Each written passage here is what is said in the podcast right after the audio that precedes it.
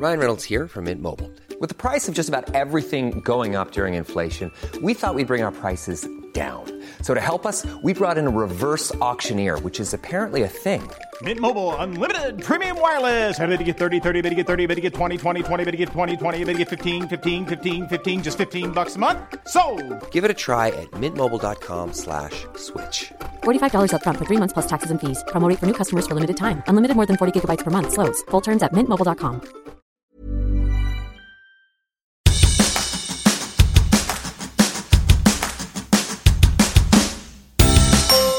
Hola, soy Hanna Fernández, profesional de la comunicación, emprendedora y apasionada del bienestar y del crecimiento personal. Bienvenidos a mi podcast.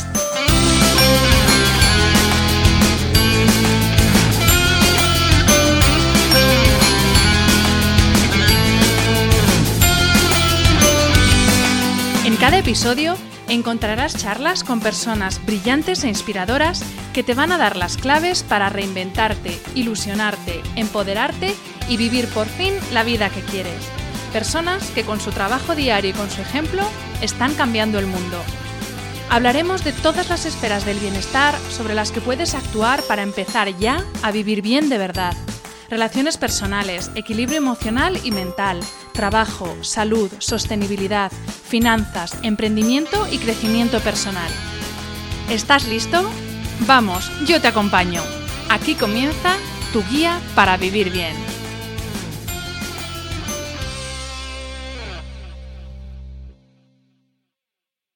Hola a todos y bienvenidos a este nuevo episodio del podcast de Hanna Fernández.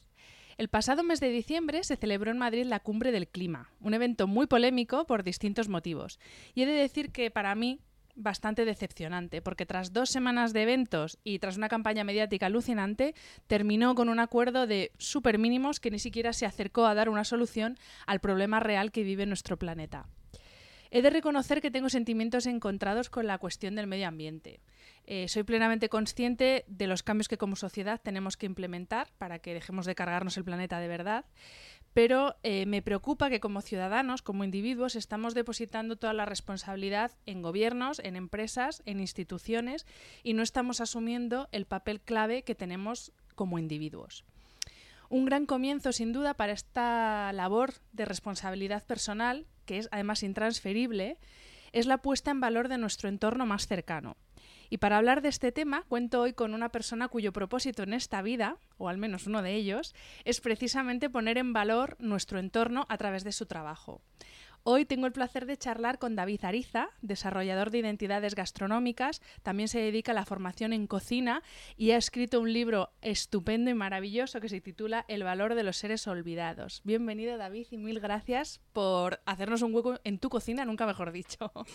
Pues eh, muy, muy, buena, muy buenas tardes, Hanna. Y eh, sí, lo cierto es que creo que, que la, única, la única manera de, de cambiar las cosas es, es, haciendo, ¿no? Lo estábamos comentando ahora antes de, empezar a grabar un poquito y, y, sí que es cierto que muchas veces estamos más en, en la queja, en, en, el no puedo hacer nada, es que cualquier cosa que haga y no, no es real, o sea, tenemos, tenemos un inmenso poder y ese inmenso poder es el poder de, de hacer de nuestro entorno un lugar mejor y ese, y ese poder está en nuestras manos. David, para empezar, cuéntanos quién eres y cómo has llegado hasta el David Ariza que eres hoy, toda esa trayectoria personal y profesional que te ha traído hasta donde estás ahora mismo. Pues eh, sin hacer spoiler del libro, eh, un poquito, eh, David Ariza pues tiene una infancia muy, muy plácida, muy alegre, muy, muy tranquila, muy, muy sentimental, ¿no? Es una persona que, que tiene siempre, no sé, muy los sentimientos a flor de piel, hasta que bueno, que le pasa un pequeño hecho en su, en su historia, que está contado en el libro. Y a partir de ahí, pues bueno, pues se genera una, una coraza protectora, ¿no? Que creo que nos ha pasado a muchos seres humanos. Nos acabamos generando una coraza protectora en la que pues no queremos ser vulnerables, no queremos ser débiles, no queremos mostrar nuestros sentimientos, queremos eh, parecer fuertes, piedras, rocas, ¿no? líderes mm, autoritarios que avanzan por el mundo. Y así fue transcurriendo gran parte de su vida.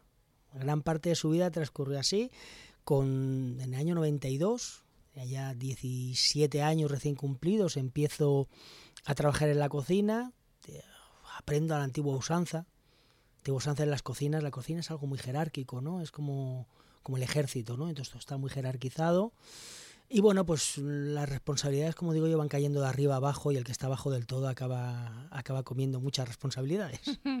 acaba pillando cacho siempre, siempre, siempre, siempre. Hoy en día se intenta o se busca que no sea así, es una de las cosas en las que trabajo mucho con los equipos de cocina, pero realmente sigue pasando. Es una realidad, bueno, ojalá algún día seamos capaces de cambiar esa tendencia. Y bueno, pues igual que aprendo, empiezo, empiezo a enseñar en el momento que tienes cargo, ¿no? Pues bueno, pues lo típico, como a mí me ha pasado, pues yo, oye, esto es lo normal. Hasta que, pues bueno, hay un hito en mi historia en el que me hace cambiar completamente mi perspectiva sobre la cocina y sobre cómo, y sobre cómo se debe de uno de relacionar con la gente. Y, y lo cierto es que, que, te das cuenta de que, de que al final tenemos una, una mínima responsabilidad o sea, tenemos una, o sea, una mínima responsabilidad, no es la palabra, sino que, que no tenemos eh, realmente ninguna, o sea, nos dejamos condicionar en exceso por todo lo que nos sucede y asumimos la mayoría de cosas como, como verdades absolutas sin cuestionárnoslas. Hemos pasado de ser seres curiosos, críticos y que buscan, a ser seres dogmáticos, Seres que simplemente queremos que nos den una respuesta, nos den una solución, nos den una, una llave mágica para todo.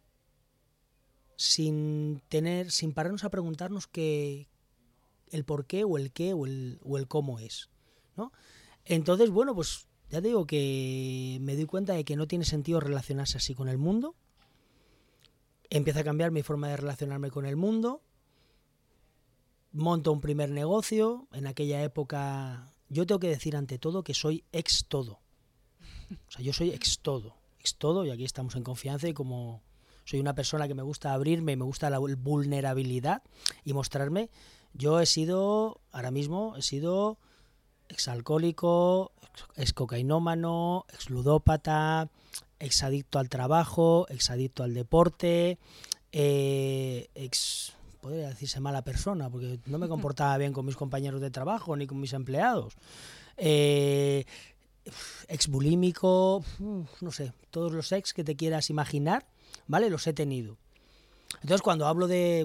puedo hablar con conocimiento de causa de muchas cosas y de cómo nos relacionamos con el entorno. Yo he llegado a la conclusión de que todas nuestras adicciones, y por adicciones a veces pensamos solo en las que tienen connotaciones negativas, pero ser adicto al deporte o ser adicto al trabajo o ser adicto a la adrenalina es una adicción igual que cualquier otra. Todas nuestras adicciones esconden un miedo y un complejo. Y solo cuando nos paramos un poco a interiorizar, a interiorizar y a bucear en nuestros miedos y en nuestros complejos, ¿vale? Es cuando empezamos a entender que no tiene sentido muchas de las cosas que hacemos por costumbre. Dicho esto, que me enrolla un poquito. Sí, sí, vaya introducción. A ver, ahora cómo remonto yo la.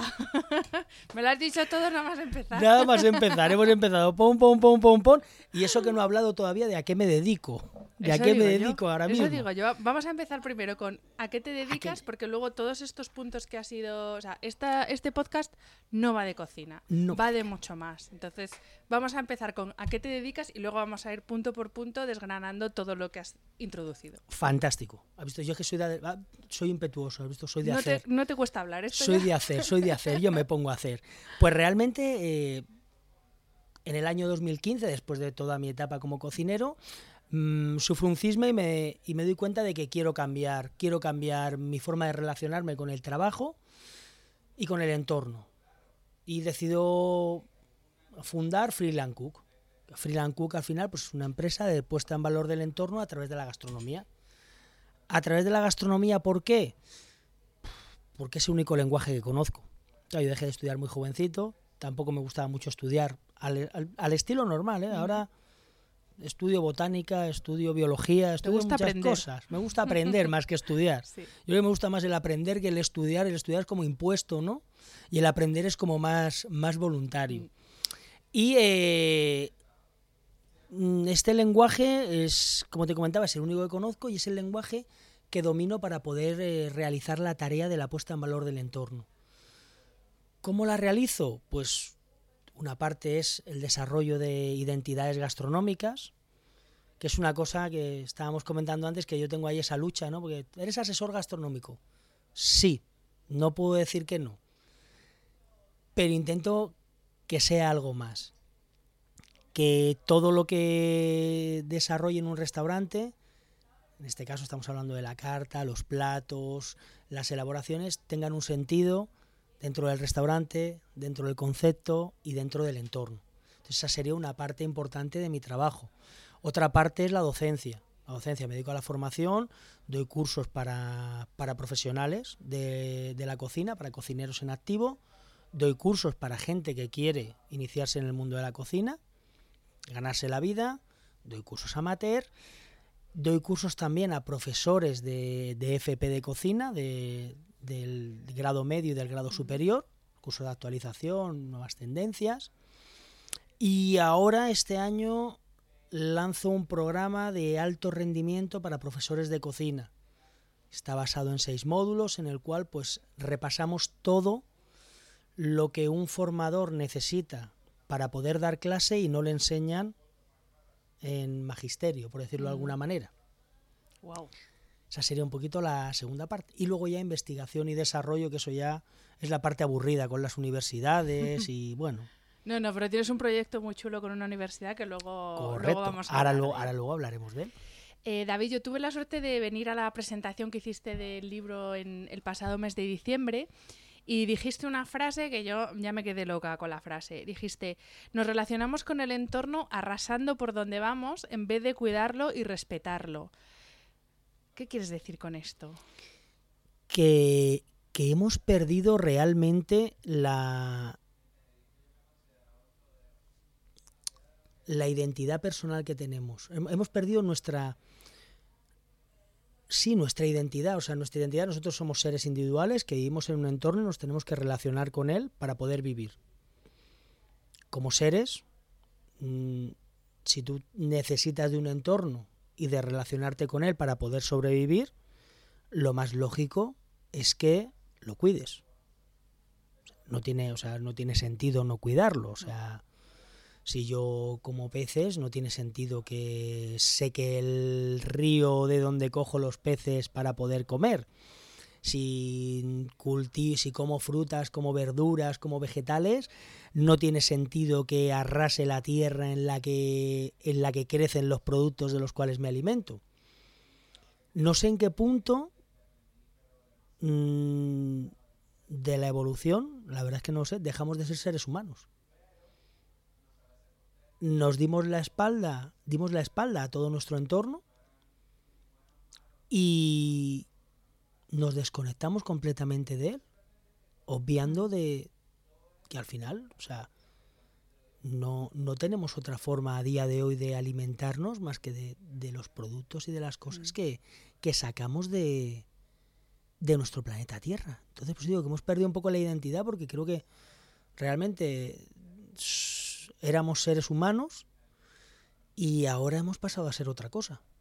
De hecho, también dijiste que no hay un planeta que salvar, sino una especie que salvar, que es la especie humana, ¿no? Desde esta visión antropocéntrica que nos creemos el centro de todo y que el resto está como a nuestro servicio, ¿no? El resto del planeta. Claro, o sea, o sea estamos hablando del, del Save the Planet, de salvemos el planeta, salvemos la Tierra. Pues en serio, en serio, o sea, la Tierra, a la Tierra le, le da igual lo que hagamos. O sea, a la Tierra le da igual lo que hagamos. De hecho, no somos relevantes en la.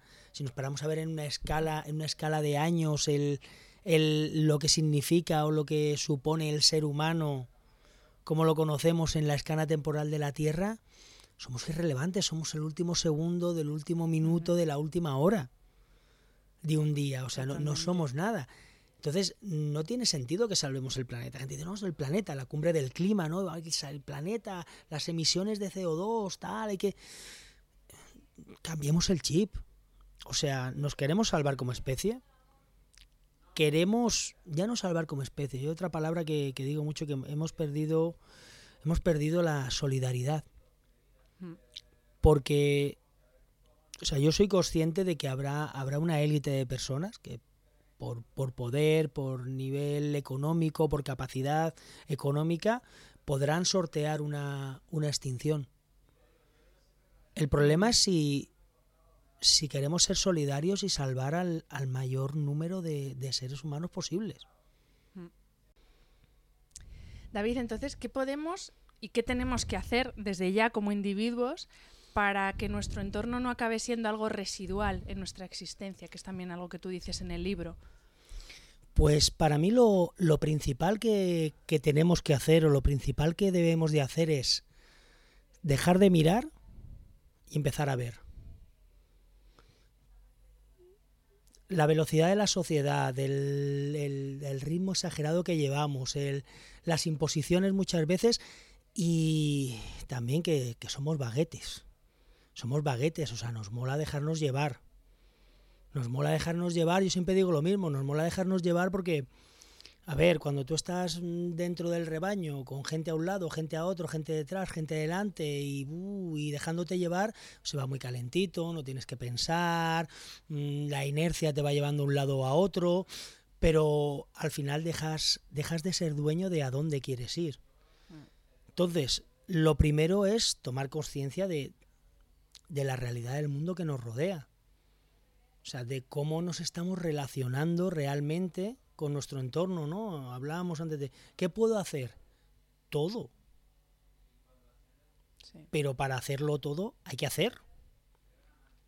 Y en ese entorno, ¿quiénes son los seres olvidados que dan título al libro? Los seres olvidados que dan título al libro. Los seres olvidados, bueno, el libro, lo hemos hablado, ¿es un libro de cocina o, o no? Ahí queda, queda la cosa. Es un libro de muchas cosas que habla de muchas cosas tomando como excusa la cocina. Como excusa la cocina, ¿no? Desde la cocina nos relacionamos de una forma, ¿no? Como, como comentaba al principio, es el lenguaje que domino, pues mm, desde la cocina pues me resulta sencillo. Los seres olvidados nacen como nacen para hablar tanto de las plantas silvestres como de los peces del Mediterráneo en este caso, que es, es la tierra donde vivo, yo soy de Alicante. Y mientras lo estoy escribiendo, me doy cuenta que realmente los grandes olvidados, o otros de los grandes olvidados, somos nosotros. Nos hemos olvidado en la inmensa mayoría de casos y la inmensa mayoría de personas de nosotros mismos.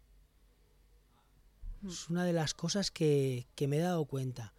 Nos pasamos más tiempo cumpliendo expectativas, cumpliendo con, con tareas, cumpliendo con obligaciones, que creo que la inmensa mayoría de nosotros no sabemos por qué estamos cumpliendo con ellas. Es una cosa curiosa.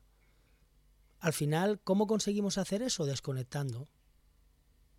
Desconecto de mí mismo y al desconectar, pues una de, las cosas que hacemos precisamente, yo creo, para, esa, para mantener esa desconexión y no tener que conectarnos y pensar, es esa búsqueda de la satisfacción inmediata. Y aparte, ya desde pequeños nos están educando en eso, en tener una satisfacción inmediata, beneficio inmediato, no importan las consecuencias, mientras que tú te quedes a gusto ya. Em, vivimos en una sociedad, tú lo decías, totalmente desconectada de nuestro entorno. Tú ya nos has dicho antes que has estado muchos años desconectado. Muchísimos. ¿Qué has hecho? Eh, eh, en, pero de verdad, hechos que has, eh, o acciones que has, em, que has emprendido para volver a conectarte con tu entorno. Vale. Desde la distancia, porque mi, mi reconexión con el entorno fue algo gradual e inconsciente, por lo menos para mi parte consciente. No sé si me explico, no sé si me explico bien. Sé que es un poco un trabalenguas, ¿no? Pero fue algo inconsciente para mi parte consciente. No sé si, si mi inconsciente tenía clarísimo hacia dónde iba. Antes de continuar, o sea, es curioso porque en el colegio, en el colegio se premia la irreflexión desde pequeñito. El primero en contestar, el primero en terminar te pregunta el profesor, eh, dime esto, eh, tú no, fuera el siguiente. O sea, ya desde pequeñito se empieza a castigar al que reflexiona y al que piensa. Simplemente para... Y no nos paramos a pensarlo, pero eso nos va condicionando durante toda nuestra vida. Y volviendo al cambio, a ver, el cambio, el cambio empieza después de, de cerrar mi primer restaurante. Mi, mi, pareja en aquel entonces eh, decide, decide irse a vivir a la montaña y me dice, o te vienes o te quedas. Y yo, pues, como casi todas las decisiones importantes en mi vida, pues, tal, pues me voy. Y nos fuimos a la montaña, a un pueblecito de la montaña, del interior de Alicante. Nos fuimos allí a vivir.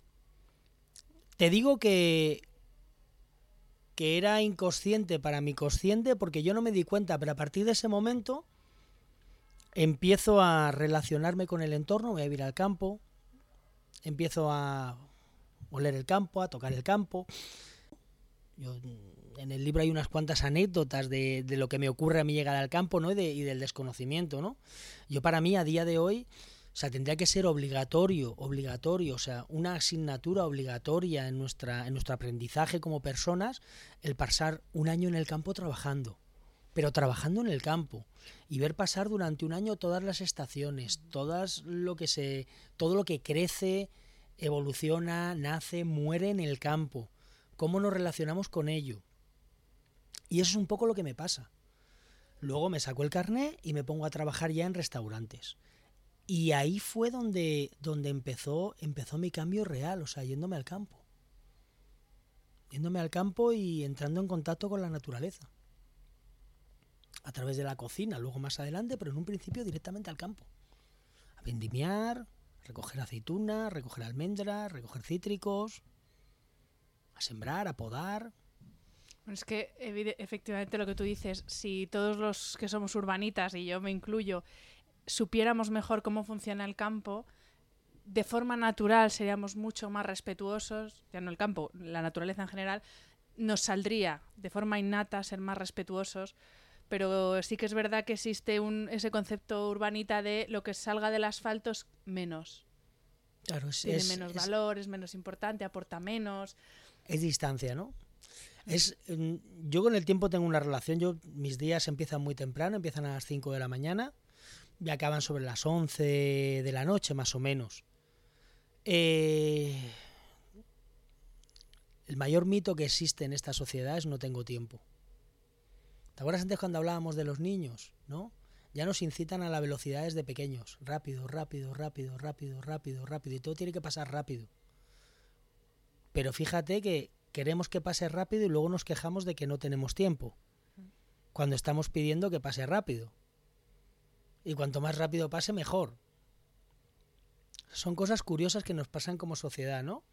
Nos abocamos hacia la rapidez y luego todo todos los problemas que tenemos o todas las excusas para no hacer las cosas que tenemos que hacer es que no tenemos tiempo. Son, son cosas curiosas. El tiempo, tenemos todo el tiempo del mundo. O sea, conforme, vas, conforme vas cumpliendo años, yo ya voy para 45, conforme vas cumpliendo años, te vas dando cuenta de lo laxo que es el tiempo. Bueno, es que no es que no tengamos tiempo, es que no sabemos gestionar el tiempo y utilizarlo lo que hay que utilizarlo, que yo es algo que también me he dado cuenta. Yo siempre he dicho eso, es que no me da la vida, no tengo tiempo. No, no, ahora me estoy dando cuenta que es que yo no he sabido gestionar el tiempo que tengo, que tengo mucho.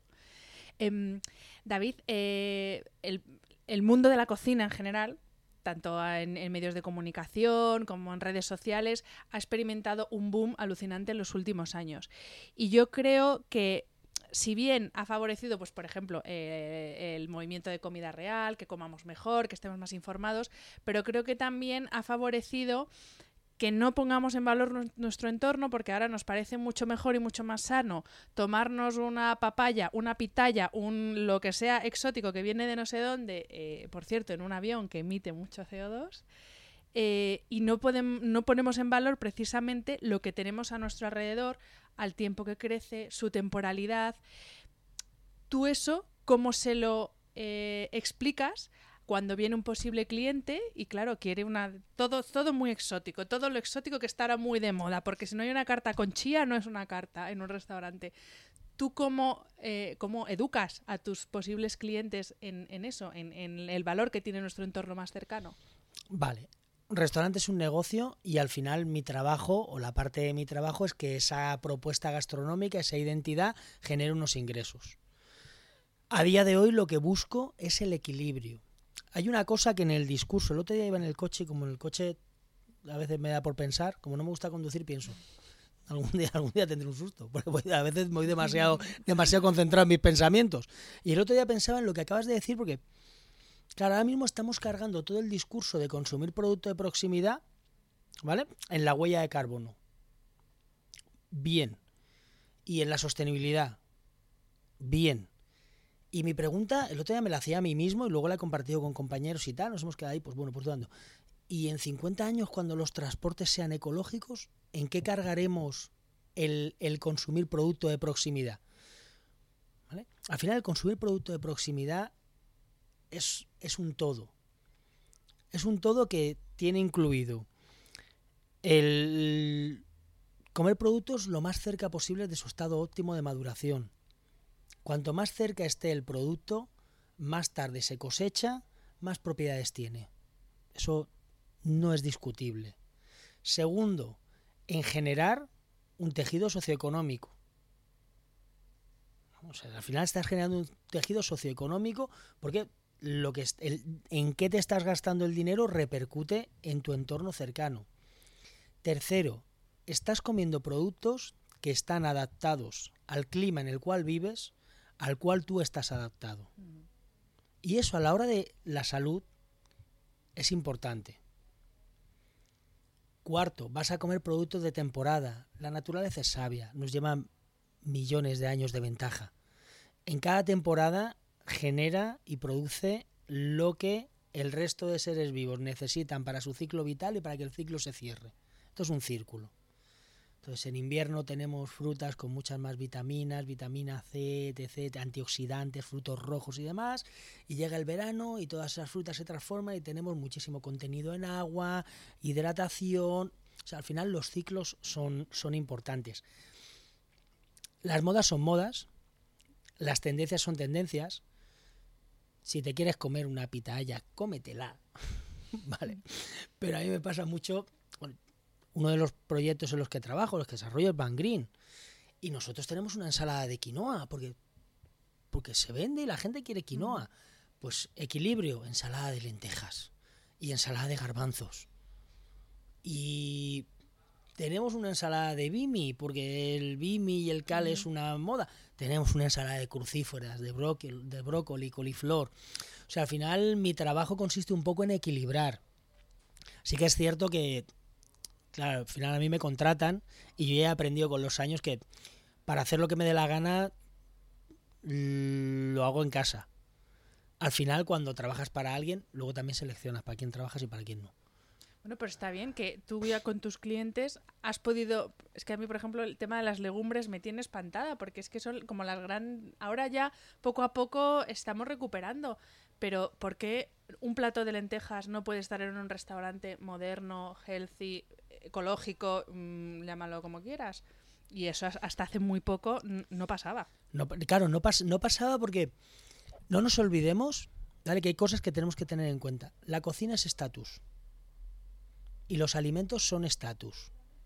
Yo todavía me reía porque ahora por temas de mudanza estamos viviendo en casa de, de- los padres de mi pareja y, me hacía mogollón de gracia porque nosotros comemos muy poquita carne. Y le decía, ostras, cariño, ¿tú sabes que tus padres comen carne normalmente cinco veces al día? Decían, "Mi pa, no. Por la mañana tostadita con jamón york. A media mañana un bocatita de embutido. En la comida, da igual lo que sea, legumbres, cereales, eh, lo que quieras, guisos, llevan carne.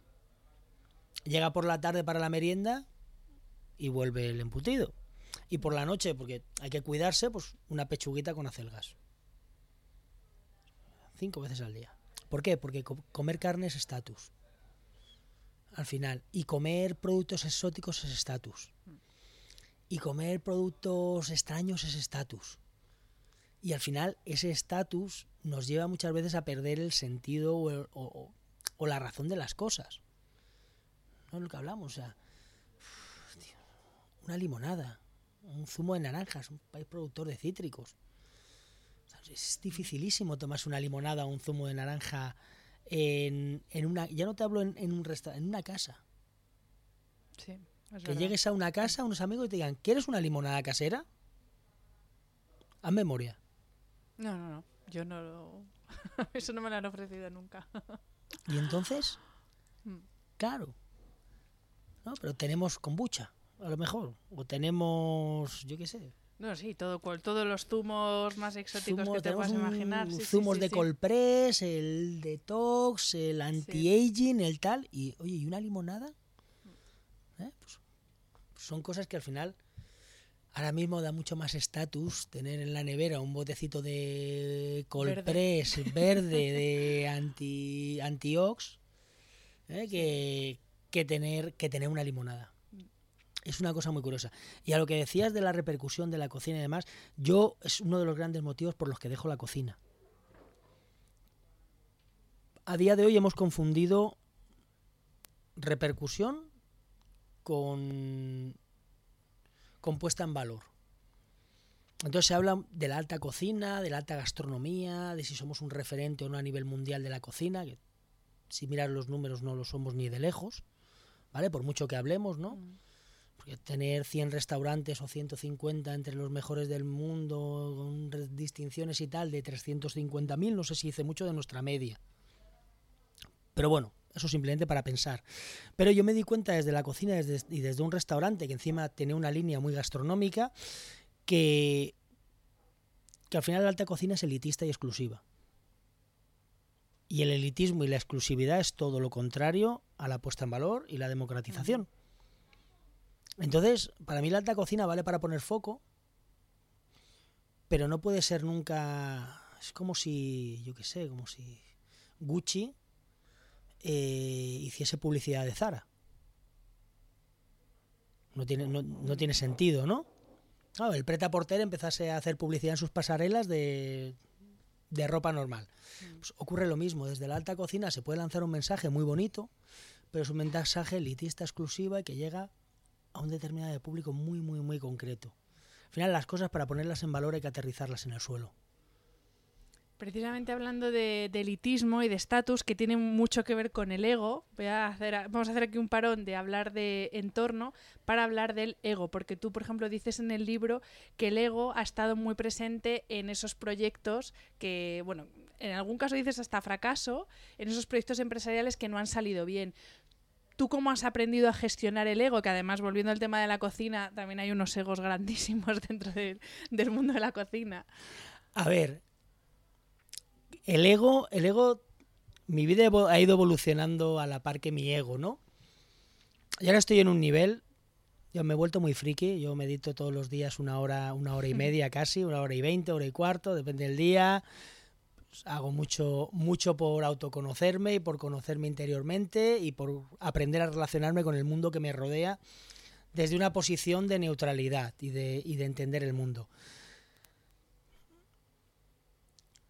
El 80% de nosotros y el 90% del tiempo usamos el ego desde el lado oscuro.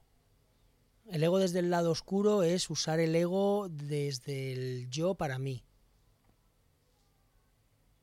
Y nunca o casi nunca usamos el ego desde el lado luminoso, que es el yo para ti.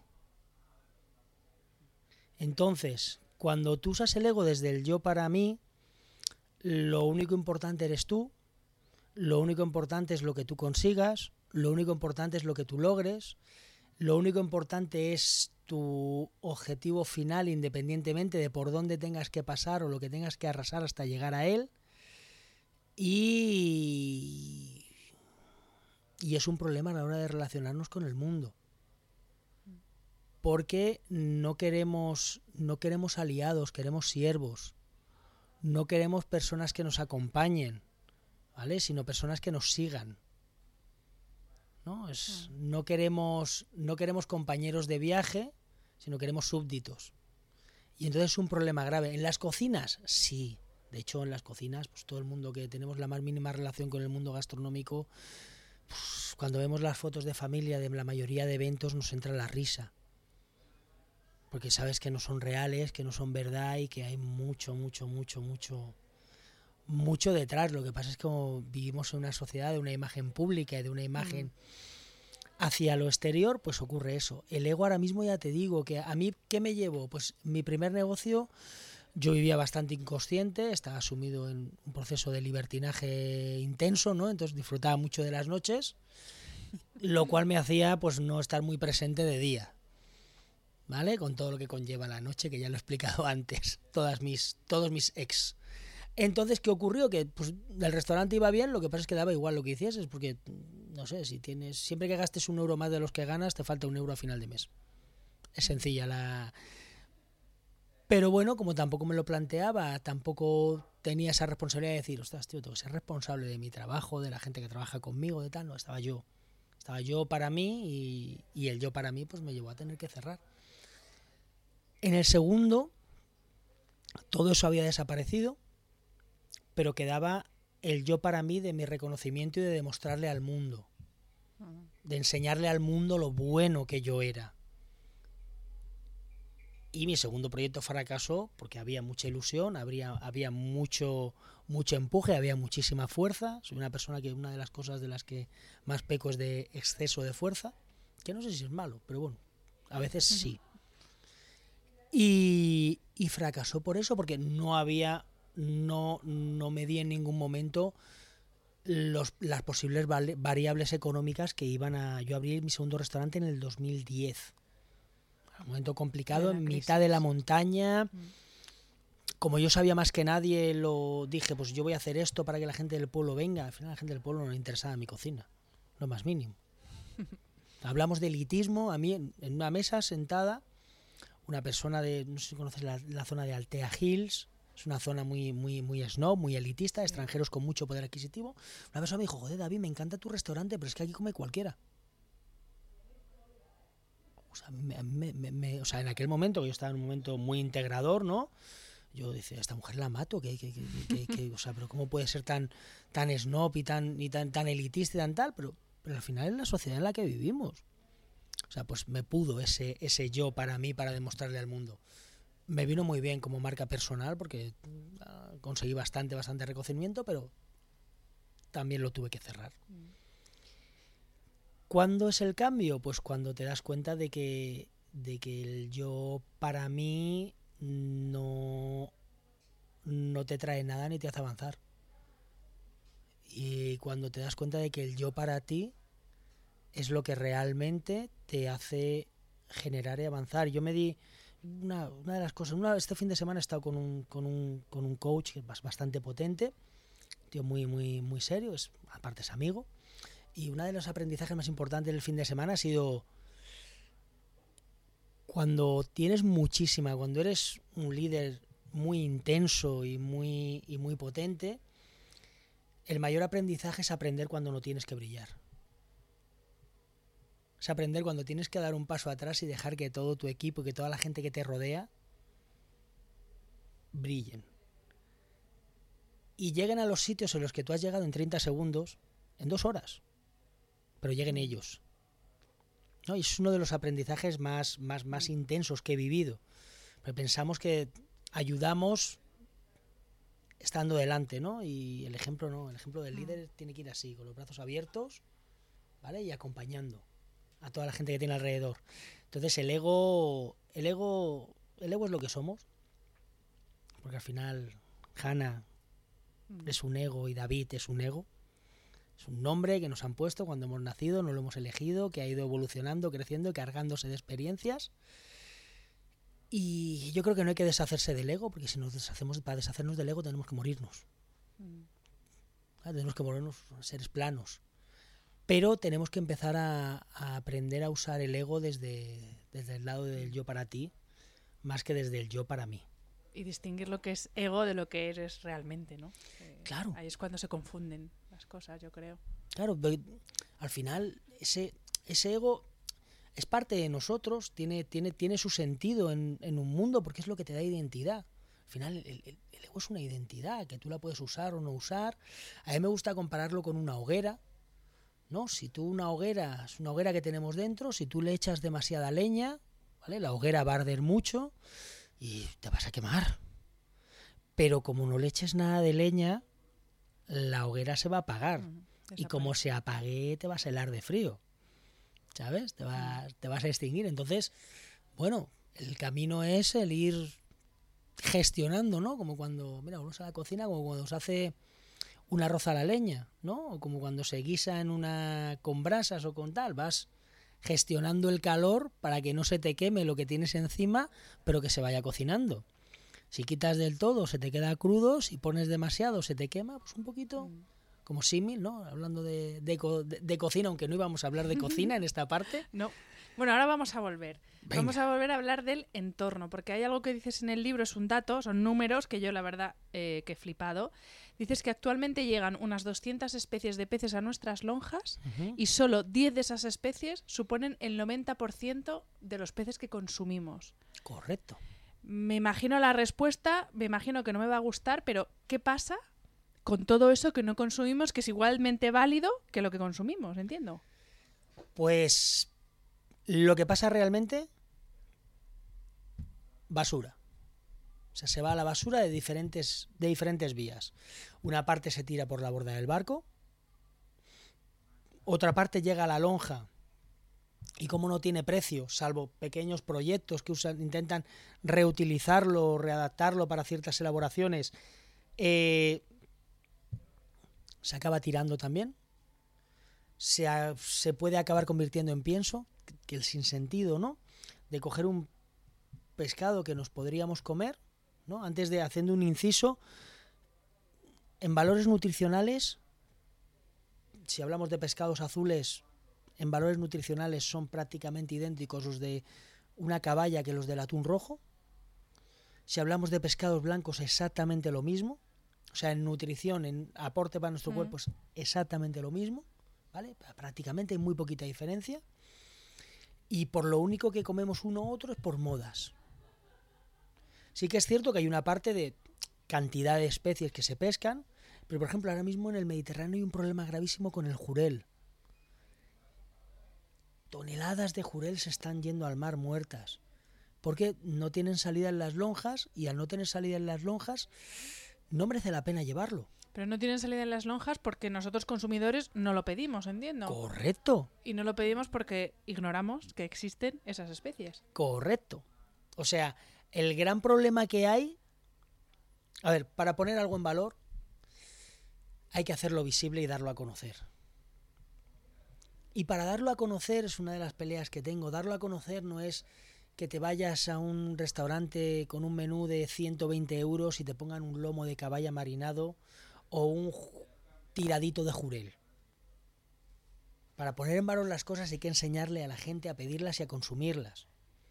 Claro, entonces cuando hablamos de, estamos hablando de 300.000, 350.000 establecimientos gastronómicos, de bares, cafeterías, restaurantes, pero estamos hablando de 45 millones de consumidores de pescado. Entonces, la responsabilidad de consumir pescado no puede ser, no, no puede quedar en, un restaurante. Mm. Por eso digo que al final desde la restauración vale para poner el foco, pero no vale para nada para poner en valor.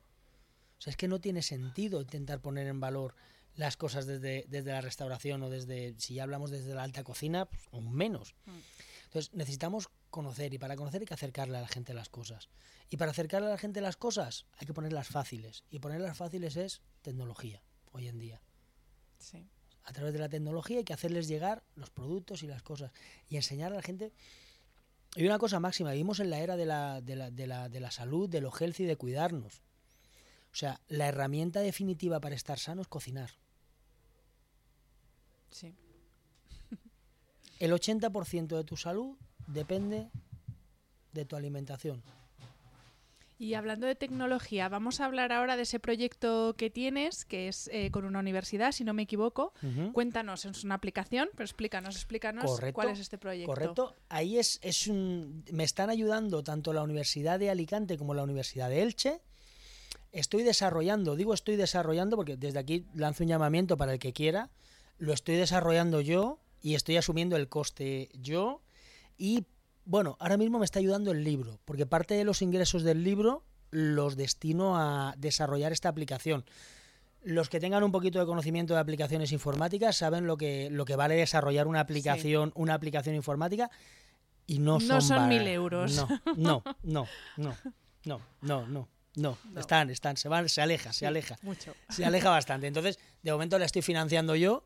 Yo, eh, es un proyecto que empecé hace seis años. Yo hace seis años dije, voy a desarrollar una aplicación de reconocimiento fotográfico de plantas silvestres comestibles y de catalogación de peces de momento, porque el reconocimiento está a seis o siete escalones por encima en precio de porque no hay nada desarrollado en peces. Entonces, de momento va a ser una catalogación de peces que acabará siendo una aplicación de reconocimiento fotográfico de peces, seguro. Ya te digo yo que seguro, no sé cuándo, pero estará. Y es, entiendo, para uso individual, para uso consumidor Sí, sí, sí, y para qué, para qué. A ver, la idea es que cualquier persona que vaya andando por el campo pueda hacerle una foto a una planta y esta aplicación le diga si se come o no se come. En el caso de que se coma, que le lleve a enlaces, recetas, curiosidades sobre esa planta. Con esto que conseguimos, sensibilizar a la gente. La gente cuando vaya por el campo, yo siempre digo lo mismo, que arranques o no arranques algo depende de tu sensibilidad. Pero cuando esa sensibilidad la, la unes a alimento, se multiplica por 100. O sea, se multiplica. Entonces, eso a nivel usuario. De peces, para que cuando vayas a la pescadería, mi objetivo es que en todas las pescaderías de España, luego ya hablaremos del mundo, pero de momento de España, o sea, tú llegas ahora a un centro comercial, cualquier centro comercial de España, tú entras por la puerta y tienes una tablet gigante con todos los niveles del centro comercial, todas las tiendas, puedes tocar dónde estoy, estoy aquí, dónde está esto. O sea, que la tecnología existe. ¿Vale? ¿Por qué no hay eso mismo en las pescaderías, por ejemplo? Que tú llegues y tengas todos los peces catalogados con su foto, su nombre común, su nombre científico y cómo cocinarlo. Bueno, igual que ya existen aplicaciones que tú escaneas el código de barras de un producto y te dice si es sano, no es sano, ingredientes, mm, ta ta ta ta ta, ta. exactamente igual. Eso, o sea, claro, es que es una cosa que, que dices, tío, o sea, es que no se vende pescado. Antes hablábamos del... No se vende pescado porque no se pide. Y no se pide porque no se conoce. Y entramos en la rueda. No se vende pescado porque no se pide y como no se pide, no se conoce y como no se conoce... O sea, nosotros hemos buscado información, valores nutricionales para hacer la tabla de peces, de cómo se cocinan. Hemos encontrado más información de valores nutricionales de peces del Mediterráneo en, en los archivos de- del Ministerio de... O sea, del Departamento de Nutrición de Australia, Australia, que en el de España. Fíjate, O sea, del Mediterráneo. del Mediterráneo, no te hablo de peces a nivel mundial, no, no, no, no, de peces del Mediterráneo. Y entonces cuando empiezas a rascar es que, claro, tenemos valores nutricionales de los peces que se consumen. Ya, ¿y cómo pensáis que se consuman los otros? Por generación espontánea, de momento un día le dé a la gente por consumir otros peces y entonces nos ponemos a analizarlos. Danos, David, dos ejemplos. Uno de pez, no sé si el jurel u, otro, otra especie, eh, también de, de, de planta silvestre, que, que sea súper... Bueno, que haya muchísimo en nuestro entorno, que en el Mediterráneo, que no conocemos y que encima tiene mm, las mismas o más propiedades que otros que consumimos en el día a día. Mira, te voy a hablar de una planta primero, de una planta que, que yo estoy enamorado de ella y es una de las plantas que además hemos hecho hasta un trabajo importantísimo en, en, la, en la Universidad Miguel Hernández, analizándola y viendo todos los, todos los compuestos que tiene, volátiles, aromáticos y de sabor, que es el, el Diplotaxis erucoides. Es, eh, se llama rabanel, rabanisia, citro, o sea, tiene diferentes nombres populares. A mí me gusta llamarlo wasabi mediterráneo. ¿Vale? Porque las vainas de esa plantita es una Brassicaceae, es de la familia de las coles, entonces son coles, rábanos y mostazas.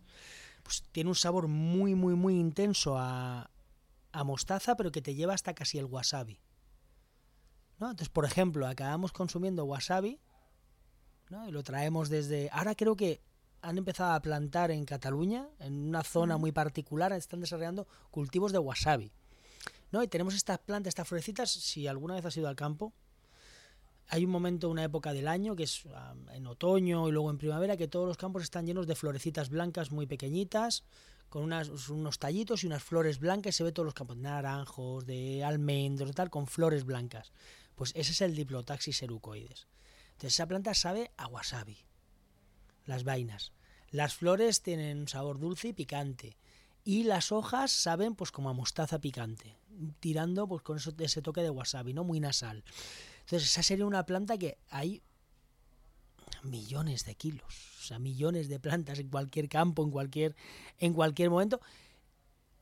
Y de hecho hasta la gente del campo que le, que, con la que me relaciono, con la que le cuentas, con la que tal, digo, no, pues eso, eso no, eso, eso no vale, eso no se come, eso no tal. Digo, pero tú lo has probado. No. Claro, tú lo has probado. ¿Cómo sabes que no se come? No, eso se le da a los pájaros para que canten, claro, porque pica. Entonces, como pica, los pájaros cantan. Sí, sí, se le da a los pájaros para que canten, claro. Como pica, pues los pájaros cantan. Son cosas curiosas. Son cosas muy curiosas. Y esa sería como planta. Como pez, como pez, yo te diría la salpa. Salpa. La salpa. No la veo en la vida. Sarpa salpa es el nombre científico. Y es, una, es un pescado que es curioso, es de los poquitos peces vegetarianos que tenemos en el Mediterráneo. Es un pez vegetariano. Y como curiosidad se alimenta, es el, en sabor y en textura es muy parecido a una dorada. Pero lo curioso, curioso, curioso, esto luego no quiero a la gente tirándose al mar a comer, ¿vale? Lo curioso es que la salpa se pesca bastante, aquí no tiene, no tiene prácticamente valor. Por ejemplo, en Grecia, en Grecia sí que la ha encontrado en el mercado de Atenas, la ha encontrado en los puestos del mercado. Y como te he dicho, es vegetariana y se alimenta de algas. Y se alimenta de algunas algas que tienen un tipo de alcaloides, ¿no? ¿Vale? Con lo cual, si te la comes con tripas, o sea, si la cocinas con las tripas, ¿vale? Pues eh, puedes, puedes, puedes, puedes, puedes sufrir pues, unos efectos alucinógenos. es un pescado muy curioso. Si lo destripas, no. ¿Vale? Como curiosidad, dos un pescado y una planta, que me parecen muy curiosos. Y así, porque ¿cuánto tenéis catalogado ahora mismo o cuánto tenéis intención de tener catalogado? Ahora mismo, en el cuadro que, he preparado con, con, ayuda de la Universidad de Alicante y la de, y la de Elche, tengo 140 especies porque hemos quitado muchas que están en el Mediterráneo, las podemos encontrar en las lonjas y en, el, y en los mercados esporádicamente, pero es muy raro, es muy raro el, el llegar a encontrarlas. O porque se desechan directamente o porque se pescan poco. Entonces ahora mismo tenemos 140 que los tenemos catalogadas con su contenido en proteínas, con su contenido en grasa y con las formas más interesantes de cocinarlas para poder aprovecharlas. ¿Y esta aplicación ya está se puede utilizar ya para cuándo? No, la idea, que... la idea. A ver, la idea. Si, si encuentro colaboración, la aplicación pues estaría en un mes y medio, dos meses lista. Si no, que sigo asumiendo yo el coste de su producción, pues seguramente estará para final de año. La idea es que, si es posible, a final de año esté, esté, esté terminada. Yo espero antes encontrar, encontrar colaboración y bueno, pues ver a ver de acelerar el proceso. Pero la idea del proyecto, o sea, la, la el, el, piloto de la, de la, aplicación está hecho, de hecho ahora ya estamos en fase de, de, de, cargar todos los datos y empezaremos pues en los próximos meses el testeo. Lo que pasa es que esto como todo esto va por horas, entonces, pues claro. tantas horas pagas, tantas horas invierte el informático. Aunque el informático es muy buena gente, Abraham se lo está currando muchísimo y es muy buena gente y está haciendo mucho más trabajo del que está cobrando. Pues oye, ya aprovechamos que estamos aquí, los que nos están escuchando, eh, empresas, eh, particulares, quien sea, quien quiera, quien pueda, pues que, que sepáis que se puede colaborar, se puede con, colaborar con, este proyecto. Y estaremos muy agradecidos y luego habrá un retorno en imagen, en lo que, en lo que deseen. David, eh, ya hemos, has dado alguna pincelada eh, a lo largo de la entrevista, porque claro, a mí este podcast al final es sobre bienestar. Y a mí me gusta mucho saber las personas que vienen al podcast cómo se cuidan o cómo cuidan su bienestar. Nos has hablado un poquillo por ahí de meditación, entiendo que comes bien, porque ya sería delito que, te, alimentaras de donetes. ¿Qué más cosas haces tú para cuidarte? Porque además, claro, eh, trabajas eh, también en hostelería, no de, los turnos, los horarios. ¿Cómo haces para, para llevar un estilo de vida saludable? Vale. La primera herramienta que me parece básica ya nos para, para intentar encontrar un, un, mínimo de bienestar, cualquier persona es la meditación. O sea, la meditación es una herramienta definitiva. No necesitas clases, no necesitas eh, pagar, no necesitas irte a un monasterio budista. O sea, hoy en día vivimos en la era de las tecnologías, tienes 200.000 vídeos en YouTube para iniciar la meditación con meditaciones guiadas. Yo empecé así, a partir de ahí eh, ahora hago unos 40, 50 minutos de meditación en silencio, luego hago unos 25 de meditación guiada y llevo ya pues, cerca de dos años meditando. Entonces, para mí, una de las herramientas principales para... em- Porque la meditación lo que te da es conciencia sobre ti mismo. Y te invita a mirar hacia adentro y a entender cómo te relacionas con el entorno. ¿no? Nuestra mente siempre va, yo siempre digo, nuestra mente tiene dos, es como un interruptor. Para arriba futuro, para atrás pasado y todo lo que pensamos o es futuro o es pasado. Muy poquito tiempo estamos aquí en el presente, ¿no? Luego no tenemos tiempo. Pero porque no estamos aquí, estamos ya aquí o allí. Entonces, para mí la meditación es la primera herramienta. La segunda, obligatorio, obligatorio, obligatorio, el ejercicio. O sea, yo he hecho ejercicio esporádicamente en mi vida en temporadas más o menos largas, pero, pero la, la conciencia de, de hacer ejercicio. O sea, yo me quedé loco cuando, cuando leí que el mínimo que recomienda la Organización Mundial de la Salud, lo mínimo que recomienda, o sea, cuando estamos hablando de lo mínimo, es que menos de eso no es, no, estás por debajo del mínimo, son andar 10 kilómetros al día. 10 kilómetros al día, en serio, todos los que tenéis móvil, sacarlo ahora mismo, mirar los pasos del último mes.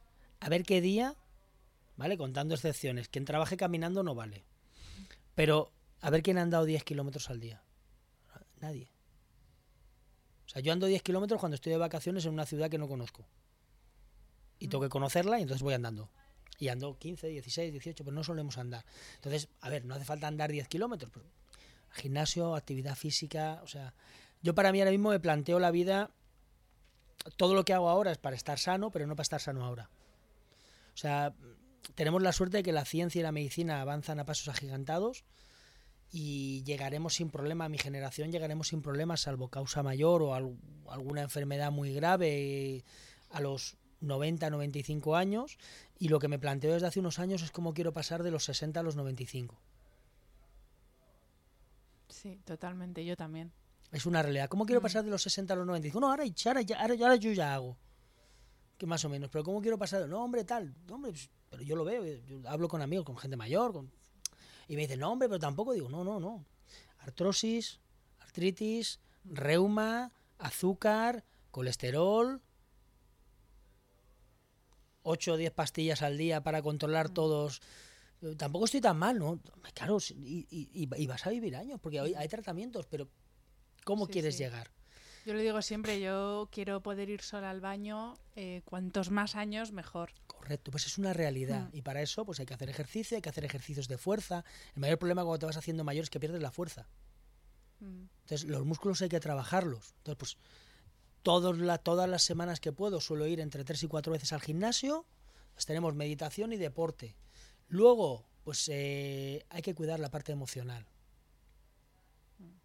Parte emocional. Eh, tenemos que dejar de ser la cantidad de energía y de esfuerzo que dedicamos a mantener nuestra máscara ante la sociedad. Brutal.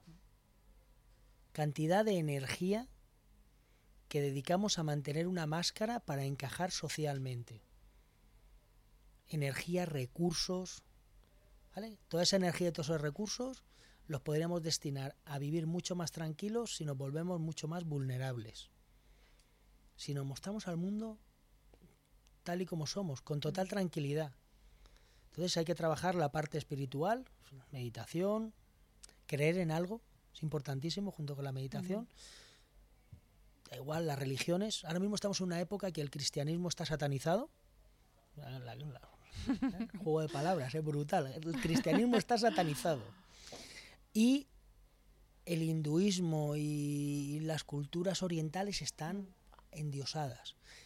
Y Bueno, es que eso también eh, es el problema que tenemos que confundimos espiritualidad y trascendencia con religión. religiones. Son cosas diferentes. Pero venimos a Occidente y ahora cuando Mm. llega todas las culturas asiáticas, todo el tema del, del hinduismo, ¿vale? Todo el tema del budismo aquí, al final lo acabamos convirtiendo en negocio y fin de semana de tal, de meditación, de mindfulness, de no sé qué, de no sé cuántos tal. Y todo lo que estamos demonizando de, de una religión católica lo estamos pagando De otra. ¿vale? sí. En una Sí, sí. religión budista o hinduista. Simplemente para que pensemos un poquito, ¿no? La espiritualidad está más allá de, más allá de todo, de todo eso. Entonces, cuidar tu parte espiritual, cuidar tu parte física y trabajar muchísimo, muchísimo nuestra parte emocional. ¿Vale? Porque si no somos honestos, mira, puedes, puedes gastarte un pastizal en un coach o gastarte un pastizal en un psicólogo lo único que te van a dar un coach o un psicólogo, ¿vale? Y es una cosa que hay quien está dispuesto a pagarlo. Un coach o un psicólogo te van a hacer mirar donde tú sabes que tienes que mirar, porque todos sabemos dónde está nuestra, nuestra porquería y no queremos mirar. Entonces, está bien, si te lo quieres gastar, lo gastas, Bueno, pero, si necesitas ayuda, está bien, oye. eh, pero hay otro camino que es, hostia, yo sé que mi... que lo que huele está ahí, ¿no? Entonces voy a mirar. Ay, que parece que, ostras, es que no, es que tienes que gastarte una pasta en un coach, tienes que gastarte una pasta. No, no hace falta, o sea, pero tienes que también querer, tener voluntad de mirar. Entonces eso, pues, espiritual, física, emocional, una alimentación lo más sana posible. Yo soy muy friki, ¿vale? Muy friki. Entonces cuando te digo que soy muy friki, soy muy friki. Ahora estoy haciendo, ahora me meto cada 15 días en una cámara, en una cámara hiperbálica de estas de, de, de presión, de estas que hay, con oxígeno puro, tal, y mola mucho, me lo paso muy bien. Estoy una hora y media ahí y buah, me encanta. No, pues soy muy friki, yo lo pruebo todo, pruebo, pruebo muchas cosas. Entonces ahora estoy en una etapa de mi vida en la que yo me levanto por la mañana, me tomo mi Plankton con mi té verde en polvo, me tomo, me tomo mi maca, me tomo mi Reisi, me tomo mi guaraná, me tomo mi kefir de agua que me hago yo, me tomo un poco de kefir de leche que también me hago yo y luego tomo té matcha. ¿Vale? Eso para desayunar, líquidos. Luego continúa mi mañana, tra- trabajo en casa o trabajo donde tenga que trabajar. Si estoy en casa normalmente, trabajo en ordenador y tal hasta las doce y media, la una, me voy al gimnasio. Estoy hasta las tres, tres y media, una cosa así, una hora, una hora y pico de gimnasio y luego hay que, hay que quererse. Otra cosa importantísima para estar sano es quererse. Cuidarse y premiarse. ¿No? O sea, nos, nos- nos- nos queremos, nos premiamos y nos cuidamos muy poco. O sea, no nos premiamos. O sea, hay que ir a que te den masajes. Hay que ir a la sauna si te gusta. Hay que ir a los baños de vapor, hay que ir a, las- a- a- a los spas, hay que, o sea, hay, que, hay que cuidarse, quererse y darse cariño, que nos olvidamos. Y luego lo que hago es la comida. Comida hago una al día. Yo tengo amigos más frikis que pesan. ¿Vale? Tanto hidratos de carbono complejos, tanto hidratos de carbono simples, tanto proteína, tanto de tal. Yo no peso. Entonces intento llevar una dieta equilibrada. El consumo de carnes relativamente poco, ¿no? Igual que en casa de, de los padres de mi pareja se come carne cinco veces al día, pues yo intento comer carne una, dos o tres veces al mes. Como mucho. No suelo comer más de dos, tres veces al mes carne. ¿Vale? Normalmente es cuando salimos a comer. En casa no solemos tener carne. Y ya te digo, ya hago una única comida al día. El resto del día, infusiones. ¿Hay que comer cinco veces al día o no?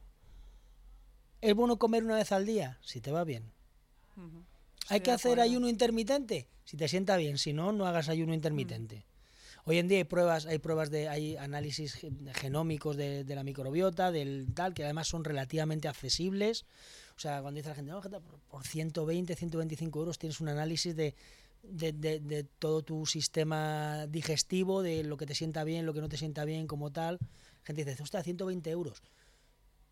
Cualquier persona normal, mm, no vamos a hablar de gente que esté pasándolo mal económicamente, pero cualquier persona normal en más que menos algún fin de semana que otro se gasta 120 euros saliendo una noche. O si no las dos, el viernes y el sábado. Entonces, claro, decimos, no, es que hay que elegir. ¿No? Entonces, la alimentación también es importante y al final pues acabas teniéndolo todo un poco. David, para ir ya terminando la entrevista, eh, una de las cosas que dijiste en esa presentación de diciembre es que tú ya no hacías listas de to-do, de cosas que hacer, sino que haces listas de yo ya no. Entonces, además de todos los ex que ya nos has dicho antes, dime algo que tú ya no hagas que te ha ayudado a, a ser la persona que eres hoy o a dejar ver la persona que eres. Pues mira, uno no, te voy a decir un par de ellos. Venga. ¿Vale? Te voy a decir un par de ellos. Yo ya no tengo miedo a mostrarme como soy. ¿Vale? Y creo que eso es, es- ese es el mayor aprendizaje en mi vida. Dejar de tener miedo a mostrarme como soy por el qué pensarán. O sea, eso no quiere decir voy a hacer lo que me dé la gana y me dé igual el mundo. No, no, no, sino a, a mostrar lo que eres como eres, a mostrar vulnerabilidad. Ese es el primer, yo ya no, ya no me da miedo mostrarme como soy. Y el segundo, yo ya no, es, es- podría ser el, el ya no hacer nada que no sientas que tienes que hacer. O sea, nos pasamos la vida haciendo cosas que no queremos hacer. Y eso nos genera un malestar, una tensión, una frustración, una, una cantidad de emociones acumuladas que al final desembocan en la ira, desembocan en, en, explotar y en, y en reventar. O sea, no hacer nada que no, que ya no hago nada que no quiera hacer. O sea, no lo hago, o sea, directamente no lo hago. Me dicen, oye, ¿por qué no haces esto? Pues porque, porque no. Eso y, y como, como hat definitivo la intuición. O sea, hemos dejado de hacer caso a nuestra intuición. ¿No? A eso que, que, que suena ahí, dices, ostras, tío, ¿por qué, ¿por qué no me siento bien haciendo esto? ¿Por qué no me siento bien en esta situación? Y es, tu intuición te está diciendo lo mismo que te dice que no hagas, te dice que hagas cosas. ¿no? Hostia, te- tengo la sensación de que tendría que hacer esto, ¿no? Pero, hostia, ¿qué van a decir? ¿Qué, qué pueden pensar? ¿Qué- Pues eso, esa- esa intuición. Compro tus yo ya no, me gustan. Es que es importante. David, para los que nos están escuchando, ¿dónde pueden encontrarte a ti? Y virtualmente, físicamente, ¿dónde pueden encontrar tu trabajo? Mm, Vale, virtualmente en, en redes sociales, Instagram, creo que las tengo todas. Tengo Instagram, Facebook, Twitter, eh, fe- LinkedIn. Creo que en cualquiera de ellas, pues poniendo David Arizabad, me van, me van a encontrar. Eh, físicamente, casi todas las formaciones que doy las doy en Alicante, en Alicante, provincia, Valencia, Murcia. Entonces, físicamente, pues doy clases en la red CDTEX, una red de centros de turismo. Luego, aparte, si me quieren encontrar físicamente en una formación a la que puedan asistir cualquier persona una vez al mes, el último miércoles de cada mes, hago dos talleres en la lonja de Santa Pola, que cocinamos dentro de la lonja, cocinamos en la pescadería de la lonja. Entonces, cualquier persona veranea por Santa Pola o está por Santa Pola o tal, pues tiene la posibilidad de dos clases, una por la mañana y una por la tarde, poder asistir. Y luego en proyectos que haya desarrollado, pues ahora mismo Van Green en, en Madrid como, como proyecto de cocina saludable. La salutería, que está muy cerquita de Van Green, como proyecto de cocina ya no tan saludable, porque aquí tocamos mucho embutidos, un concepto italiano de tablas de embutidos, pero también cuando hablamos de, de cuidarnos y hablamos de la salud, yo tampoco creo que haya que volverse un talibán de la quinoa. ¿no? Entonces, nos pasamos el día comiendo lechuga y quinoa, tampoco hace falta. Lo que hay que tener es conciencia, ¿no? Igual que no, eh, que no creo que sea lógico comer carne cinco veces al día, también creo que comer carne de vez en cuando, pues vivimos en una sociedad demasiado Sí, extremista. somos muy en los polos. Muy extremistas, Sí. ¿no? Ahora parece que llegamos a un punto en el que comer carne es estar a favor del maltrato animal, Mm. ¿no? Cuando hablábamos de, de tal, dice, no, yo como carne y como carne porque me gusta la carne, porque no quiero ser vegetariano. Yo tengo discusiones muy grandes con vegetarianos sobre los sentimientos de las plantas, que cada día están más demostrados. Entonces digo, ahora, ahora, la vais a llevar- ahora sí que las vais a pasar canutas cuando se demuestre todo esto. A ver qué a ver, coméis. a ver qué coméis. Y me, luego me lo vais contando. Y, y luego, pues eh, creo que tengo, tengo otro proyecto muy, muy interesante con el que trabajo en, en Valencia, que probablemente venga este año también a Madrid, que se llama Eco Moments. También es otro restaurante de cocina saludable, de cocina healthy, muy enfocado a parques tecnológicos, donde la gente pues tiene, cree que tiene muy poquito tiempo, ¿vale? Y van con muchas prisas. Entonces un concepto que probablemente este año, este año vengamos a Madrid, seguramente Madrid Barcelona, ya lo veremos. Más o menos sería todos los sitios donde nos podríamos encontrar. Pues David, muchísimas gracias. Ha sido un placer escucharte, conocerte un poco mejor y lo dicho, muchas gracias por poner en valor nuestro entorno. Gracias, gracias a ti, Hanna, y bueno, espero que simplemente lo que hablamos, ¿no? Nuestro trabajo que es pues aportar ese, ese poquito de ese poquito que podemos aportar haciendo haciendo de nuestro entorno un lugar mejor y es con la gente con la que nos crucemos, pues simplemente aportar una visión diferente.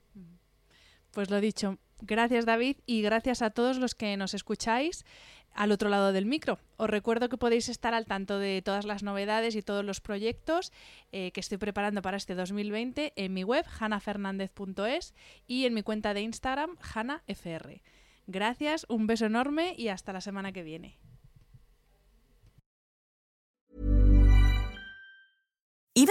Budget. Quince is a place to scoop up stunning high-end goods for 50 to 80% less than similar brands. They have buttery soft cashmere sweaters starting at $50, luxurious Italian leather bags, and so much more. Plus, Quince only works with factories that use safe, ethical, and responsible manufacturing. Get the high-end goods you'll love without the high price tag with Quince. Go to quince.com/style for free shipping and 365-day returns.